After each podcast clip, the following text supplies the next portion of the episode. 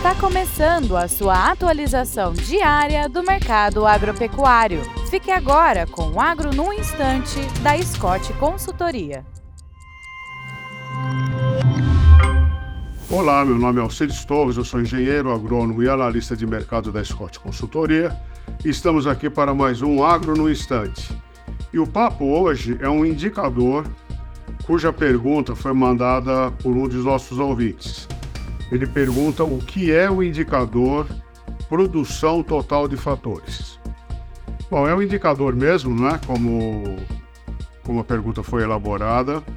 E esse indicador ele retrata o aumento da produção através do aumento da produtividade, mantendo a quantidade de mão de obra, a quantidade de insumos e de outros uh, uh, materiais usados, de outros produtos usados na produção. Uh, considerando esse indicador, que é a produção total dos fatores, o crescimento no Brasil ao ano está em torno de 3,2%. E a taxa global é, gira em torno de 1,7%. Então, o crescimento da produtividade do Brasil, mantendo a mão de obra e os insumos inerentes a essa produção, é o dobro da taxa uh, global.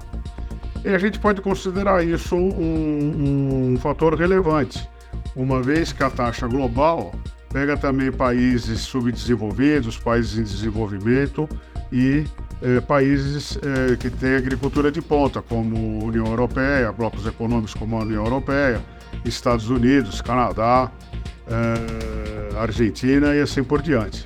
E, o que significa isso também? Significa que a produção está aumentando sem aumentar a mão de obra e a gente precisa treinar mais gente para fazer frente a essa agricultura moderna, carregada de tecnologia, a gente precisa de mão de obra capacitada. É isso aí, bons negócios, boa produção e até breve.